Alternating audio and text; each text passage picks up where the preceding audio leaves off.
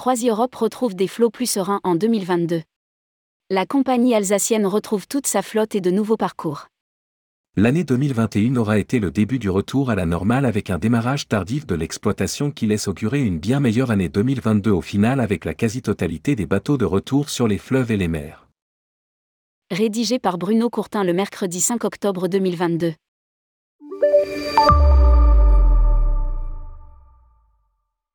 L'objectif affiché est de retrouver les performances d'une année record, celle de 2019 qui a vu plus de 200 000 passagers monter à bord de l'un des 50 bateaux de la flotte, sur les canaux de France, les fleuves d'Europe et les mers plus lointaines, générant quelques 200 millions d'euros de chiffre d'affaires. Les enfants et désormais les petits-enfants du fondateur Gérard Schmitter sont toujours aux commandes d'une entreprise résolument familiale dans sa gestion et son approche de la relation client.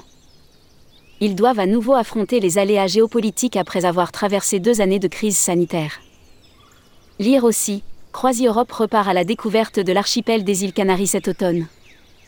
Alors que tout était en place pour faire une excellente année 2022, la guerre en Ukraine a perturbé la circulation sur le Danube et bloqué les réservations sur les fleuves de l'Est et conduit à supprimer toutes les croisières en Russie. Et pourtant, les réservations étaient en avance de 30% sur 2019 avant le début du conflit. Il en faudra plus pour décourager les dirigeants de CroisiEurope qui comptent sur leur redéploiement aux Canaries, encore c'est leur retour en Égypte pour compenser les pertes de l'Est européen le salon IFTM Top Ressa a été l'occasion de promouvoir la brochure 2023 sortie au mois d'août.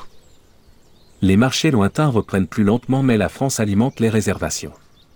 Le positionnement de la Belle des Océans en Tour de Corse a été un vrai succès qui sera prolongé, relayé par son départ pour les Canaries, et les croisières remontant le Nil de la Belle de l'Adriatique rencontrent aussi leur public, notamment pour la fin d'année. La réponse du marché français est dynamique, dès lors que toutes les restrictions au voyage sont levées elle aura permis à CroisiEurope de se conforter encore davantage auprès d'une clientèle française qui représente près de 60% de ses ventes. Elle a notamment découvert les opportunités de mini-croisières sur les péniches de 12 cabines sur les canaux français, habituellement fréquentés par les anglo-saxons. La relance des marchés lointains, Afrique australe et Asie, a été plus lente que celle des destinations françaises et européennes mais elle est désormais engagée avec les deux bateaux maintenant, opérationnels sur le Zambèze et le lac Kariba et deux navires sur cinq sur le Mécogne. Lire aussi, brochure 2023, CroisiEurope fait le plein de nouveautés.